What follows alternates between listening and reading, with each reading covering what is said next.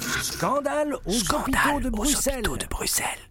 Ce praticien se rendit nuitamment à l'hôpital avec son fils, pénétra subrepticement dans la chambre où gisait la dépouille mortelle de l'infirmière et lui enleva le cerveau qu'il emporta. Louise Sors un peu le nez de tes archives, il fait super beau dehors. On a encore perdu Louis. Où vous nous emmenez encore, Louise Stupeur, perte d'équilibre, catatonie. Je vais mourir, Auguste.